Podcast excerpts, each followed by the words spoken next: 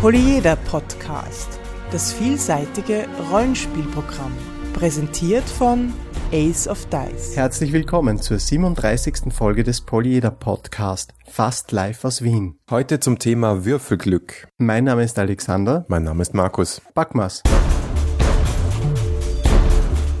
Also gut, Markus, erzähl uns von der neuesten Kickstarter-Geschichte. Ich bin ja ein Fan, du weißt es, ja. Ich weiß Aber es. manchmal sind solche, Wir alle wissen es. solche Kickstarter-Projekte echt Schnapsideen. Zum Beispiel auch Dinge, die mich wütend machen. Zum Beispiel die siebte Edition von Call of Cthulhu auf Kickstarter zu stellen. Wie idiotisch ist das denn? Wieso? Ich habe ja schon mal davon erzählt hier im, im Podcast, dass diese siebte Edition die erste größere Regelveränderung seit 30 Jahren echt schlecht gelaufen ist bisher. Es war ein totales Chaos, die sehr viele Lizenznehmer, die es gibt für Call of Cthulhu, die also äh, Produkte für das System produzieren, aber nicht der Eigenverlag sind, ähm, sind nie eingebunden worden, keiner weiß, was passiert ist und jetzt schmeißt man das auf Kickstarter und schaut mal, was passiert. Klar, natürlich kommt's durch, die sind jetzt schon auf äh, irgendwie 355.000 Dollar und das Ding hat noch vier Tage, wo wir jetzt gerade aufnehmen. Aber die, die, die Preise sind total überzogen und mein Hauptproblem ist, äh, ich vertraue dem Verlag Chaosium einfach nicht. Ja. Die machen miese Kommunikation. Ihr alten Kick, ihren alten Kickstarter, ja, wo die Leute 200 Dollar für eine neue Edition von Horror im Orient Express geplätscht haben, absolute Funkstille. Niemand weiß, was da passiert, obwohl es in zwei Monaten rauskommen soll. Mal schauen. Dann gibt es Produkte, die nie erscheinen, Leute, die nie bezahlt werden. Und um das Ganze noch zu toppen, gibt es jetzt ein neues Stretch Goal um 380.000 Dollar. Also bei 380.000 Dollar versprechen sie, dass sie Pulp Cthulhu rausbringen. Und das schreit mein Herz, weil sie das vor fünf Jahren schon angekündigt haben, dass das Buch rauskommen soll. Und jetzt ist es ein Stretch Goal in ihrem Kickstarter. Sorry, aber ich kann den Leuten nicht mehr vertrauen. Und dennoch kriegen sie so einen Riesenhaufen Geld und ich, ich kann diese Entwicklung echt nicht erfreulich finden. Und denkt man jetzt zum Beispiel an Lizenznehmer wie Pegasus, der sehr, sehr viel Mühe in eigene Produkte steckt und ebenfalls nicht weiß, wie es jetzt weitergeht. Ist jetzt siebte Edition dann irgendwann offiziell? Geht's nur mehr so oder nicht? Und ziehen da die Fans mit oder nicht? Und was machen die Fans, die nicht beim Kickstarter sind? Ja, wahrscheinlich kommt's dann in die Läden. Chaos. Ja, also Chaosium. Ja, der, Na der Name ist Programm. Ja, aber echt, nach über 30 Jahren im Geschäft sollten sie es langsam, langsam begriffen haben. Aber nein, echt, so geht's nicht. Und ich bin sehr gespannt, ob es so ein Fiasko wird, wie ich es erwarte oder wieder erwarten nicht. Vielleicht engagieren sie für das viele Geld auch die guten Leute. Ich wünsche dem System alles Gute, weil es nun einmal mein Lieblingssystem ist. Aber das Projekt, bitte nein. Dieser Podcast ist Mitglied bei analogspieler.de, der Portalseite für alle Podcasts rund ums nicht elektronische Spielen. Über Würfelsysteme haben wir hier ja schon einmal gesprochen. Die Würfel haben ja einen bestimmten oder machen einen bestimmten Faktor im Spiel aus, nämlich den Glücksfaktor. Und den gibt's praktisch in jedem Rollenspiel. Was heißt das, wollen wir uns heute fragen. Wir haben festgestellt, als wir über diese Folge geplaudert haben, dass ja eigentlich das Glück etwas ist, was in diesem äh, Genre äh, der, der Literatur, der Sagenwelten und so weiter eigentlich eine sehr große Rolle spielt. Es ist nämlich das Glück, das meistens auch den, den Helden zum Helden macht irgendwie. Und wir haben irgendwie festgestellt, es hat, es ist lustig, dass es auch im Rollenspiel sich so hartnäckig über die Jahre gehalten hat als sehr dominanter Faktor, zumindest bis heute.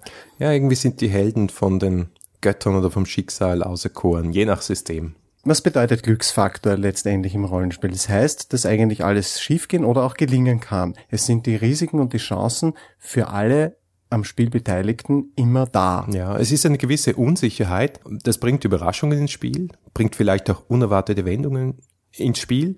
Das sind mal die Chancen. Aber eben auch irgendwo das Risiko, dass dann das Spiel durch seltsame Würfel, die fallen, in äh, irgendeine Richtung abbiegt. Ne?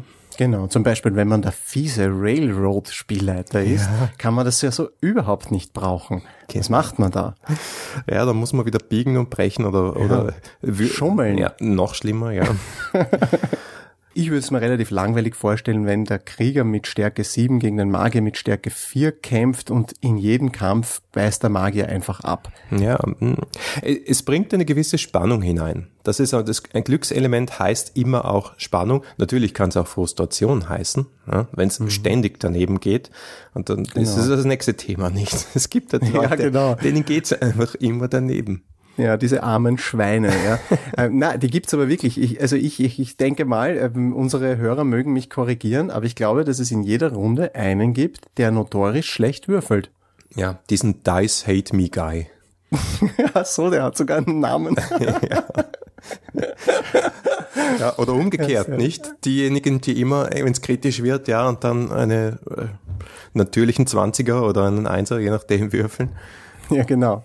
Aber dazu muss man eines sagen. Also ich bin persönlich kein extrem abergläubischer Mensch. Also ich hafte an gewissen Riten und so weiter, aber aber glaube ich bin ich nicht und deshalb glaube ich, es gibt niemanden, der Pechvogel beim Rollenspiel ist.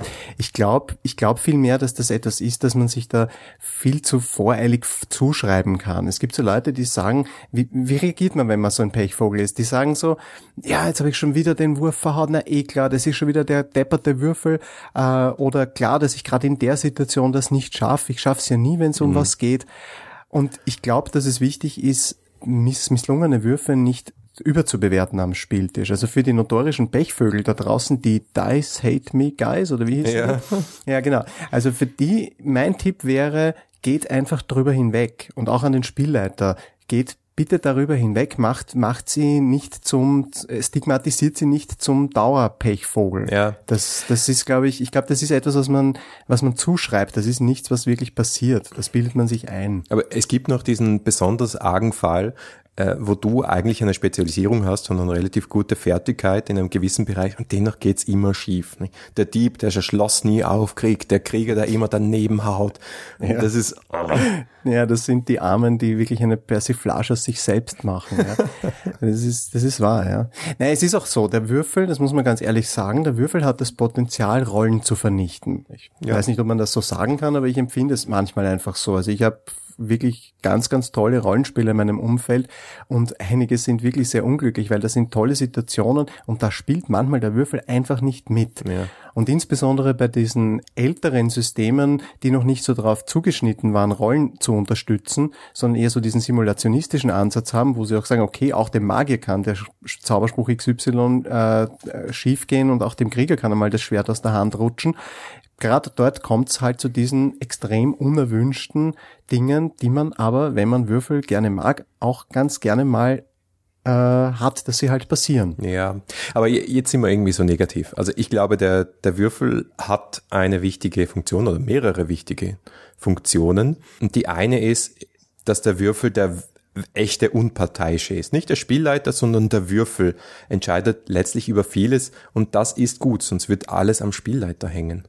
Das stimmt, ja. Der Spielleiter ist der, der sich um Unparteilichkeit, Parteilichkeit bemüht und der Würfel ist der, der wirklich unparteiisch ist, ja. Aber der Spielleiter entscheidet natürlich oft auch, wann gewürfelt wird. Und ich glaube, da kann man ein bisschen ansetzen. Ein Spielleiter, der sagt, naja, schauen wir mal, vielleicht geht's hier schief, würfel mal. Ja, ja das ist, finde ich, der denkbar schlechteste Grund, aus dem man als Spielleiter eine Probe verlangen kann. Schauen wir mal, ob was schief geht. Ja. Das mhm. ist schrecklich, ja, furchtbar. Ja, in, in mehreren moderneren Rollenspielen steht der Satz drin, würfle nur dann, wenn du beide Ausgänge gut oder schlecht akzeptieren kannst und wenn beide Ausgänge gut oder schlecht was Cooles ins Spiel hineinbringen. Ja, diese Metaebene hineinzubringen ist recht modern. Ich persönlich bin da ein bisschen altmodisch, was das betrifft, aber das ist halt meine Sozialisation sozusagen. Aber das, ja, es ist ein gültiges Kriterium. Ich glaube, es ist wichtig, dass sich alle halt im Klaren auch sind, wann wird denn so gewürfelt, ja? Weil wenn, wenn zwei Spieler oder ein Spieler und ein Spielleiter aufeinander prallen, wo der eine sagt, ich mag Drama, ich mag Erzählung, ich mag Spotlight und dann hast du einen Spielleiter, der legt Wert darauf, da die Welt zu simulieren, ähm, dann kann das, kann sich das unter Umständen bei der Frage, ob eine Probe zu würfeln ist, spießen. Also mhm. ich erinnere mich zum Beispiel an eine Szene, wo ich da sicher war, dass es mir gelingt, weil das für mich ein einfach nicht äh, kein Thema war, auf ein Pferd zu springen und da irgendwo jetzt einem äh, Attentäter oder wem auch immer nachzureiten. Und der Spielleiter hat dann von mir so eine Probe gewürfelt und ich bin dann irgendwie nicht auf das Pferd raufgekommen, dann halber im Matsch gelegen und solche Sachen. Also das war so etwas, wo bei mir als Spieler, als Spieler irgendwie, da hätte ich einfach nicht mit einer Probe gerechnet. Und das hat mich damals ziemlich kalt erwischt. Also die Frage, wie mit Proben umgegangen wird, da sollte man ein bisschen ein Gefühl dafür haben, dass das auch am Spieltisch allen irgendwie recht ist und von allen irgendwie gleich erkannt wird. Aber mir fällt noch ein, ich wollte noch anbringen zum Thema Spielleiter und Spielleiterwillkür. Ähm, was meinen wir eigentlich vor, als wir das vorher gesagt haben damit? Wir haben ich, ich denke, es geht darum, dass der, dass der Würfel sehr oft verwendet wird, um den Spielleiter zu entlasten und vor allem auch von seiner Verantwortung irgendwo zu entheben. Also Schaden zum Beispiel kenne ich nicht, dass der äh, willkürlich verteilt wird. Also ich hab, kann mich an keine Situationen, wo der Spieler mich angeschaut hätte und gesagt hätte, du nimmst jetzt, hm, sagen wir, fünf Schaden. Also es werden immer Würfel verwendet, um das zu konkretisieren. Beziehungsweise ist es halt im System auch festgelegt. Und überhaupt, wie viel Wertigkeit das Glück in einem System hat, ist auch etwas, was durchaus für die Systemwahl ausschlagkräftig sein kann. Genau, vielleicht gibt es ja Glück sogar schon als Attribut. Gibt es sowieso, ja. Zum Beispiel bei Cthulhu. Ja, natürlich. Ja. Aber auch wenn es Glück nicht als Attribut gibt, es gibt Mechanismen in Systemen, die verankert sind, äh, die das Glückselement verstärken oder auch reduzieren können. Und zum Beispiel so verstärkende Faktoren sind explodierende Würfel.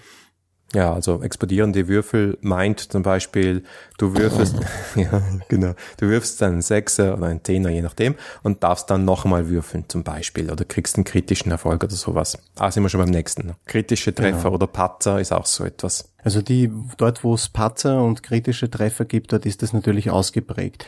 Und ähm, da gab es ja diese, diese Geschichte damals in der World of Darkness auch, ne? wo man, wo man einen Würfelpool hatte und jeder Einser hat einen Erfolg gelöscht. Das war irgendwie mathematisch nicht ganz korrekt, oder? Genau, wenn du äh, hohe Mindestwürfe hattest und große Pools, dann ist es eh plötzlich mit Größe des Pools wahrscheinlicher geworden, dass du es nicht schaffst. Ja, interessant. Ja, man kann sich auch selber Eier legen mit solchen Regeln. Das gibt's in der neuen Edition nicht mehr. Denn. Gehen wir zu den Regeln, die Glückselement reduzieren. Die gibt's ja nämlich auch. Also das wäre zum Beispiel Würfelpools. Generell ist es so, äh, insbesondere wenn du addierst, dann hast du eine Glockenkurve, nicht? Also wenn du 3W6 hast, dann ist es wesentlich wahrscheinlicher, dass du irgendeinen Wert in der Mitte würfelst, als dass du einen Dreier oder äh, ein 3 mal 6 sind ja 18er würfelst, wohingegen bei einem W20 die 1 genauso wahrscheinlich ist wie ein 20er. Und man muss sich natürlich auch klar sein, diese Art von Mechanismen nehmen natürlich auch Chancen weg. Weil wenn ich als wenn ich am Rande dieser Glockenkurve, also wenn, wenn meine Erfolgschance am Rande der Glockenkurve liegt, dann ist sie sehr viel geringer als bei einer linearen Verteilung der Chancen. Weniger glücksabhängig heißt auch, du kannst auch weniger einen Glücksgriff machen oder einen Glückswurf. Ne? Ja, was gibt's noch? Gummipunkte, Bennies, Fate Points, wie auch immer sie alle heißen, die federn natürlich auch den Ausreißer oder den, den ja, das, das Glück oder den Zufall ab und reduzieren damit insgesamt das Glückselement, genau. weil man genau. einfach Einfluss nehmen kann auf die konkrete Situation, die Wertigkeit einfließen lassen kann. Sagen wir, das ist jetzt mein Spotlight, jetzt will ich nicht äh, stolpern und mit dem Gesicht im Matsch landen, weil jetzt ist mir das wichtig, dass ich gut dastehe. Ja. Ist aus diesem Gesichtspunkt wahrscheinlich sehr gut. Mhm. Und dann gibt's natürlich auch Regelmechanismen, die gar keinen Würfelwurf erfordern, was heißt automatischer Erfolg. Das kann sein, wenn du eine Fertigkeit äh, auf einem gewissen Niveau hast und sagst, na ja, das ist jetzt eigentlich so leicht für dich, da brauchst du gar nicht würfeln, Sprüche, was auch immer.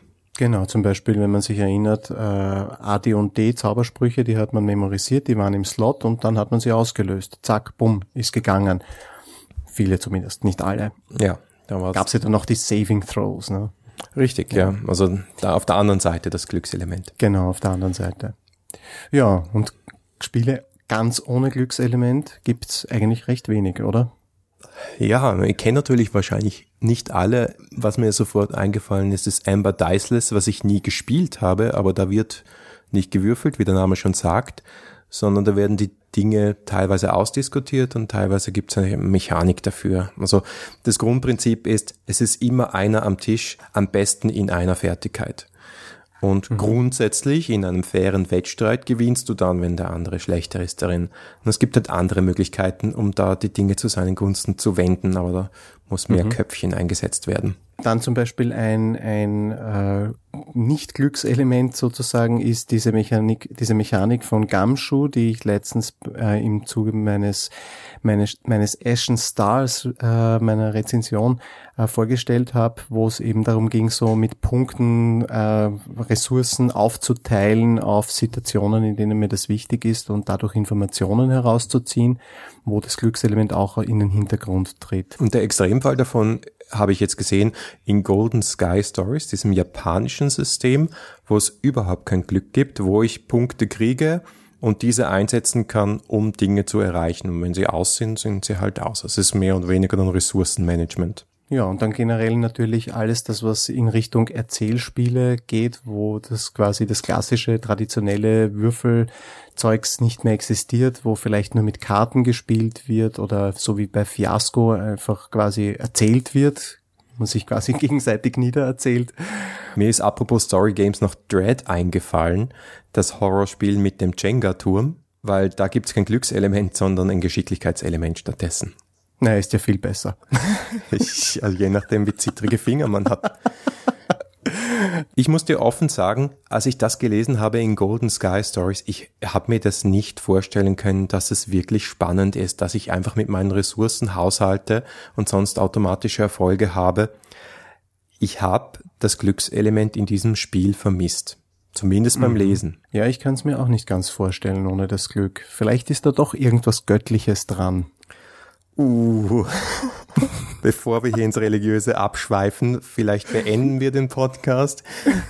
Ich glaube, Glückselemente, wie du es am Anfang richtig gesagt hast, sind auch Chancen, sind Chancen und Risiken dabei und das schafft letztlich Spannung. Jedes Spiel geht unterschiedlich um mit dieser Spannung.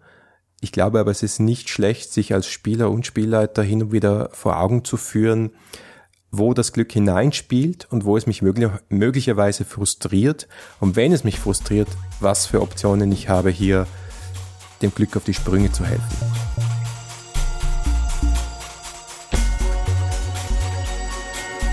Das war die 37. Folge des Polyeder Podcast. Wir freuen uns auf euer Feedback unter polyeder.daysofdice.com, Facebook, Twitter, Google Plus oder im Blog. Danke fürs Zuhören und mit etwas Glück bis nächste Woche.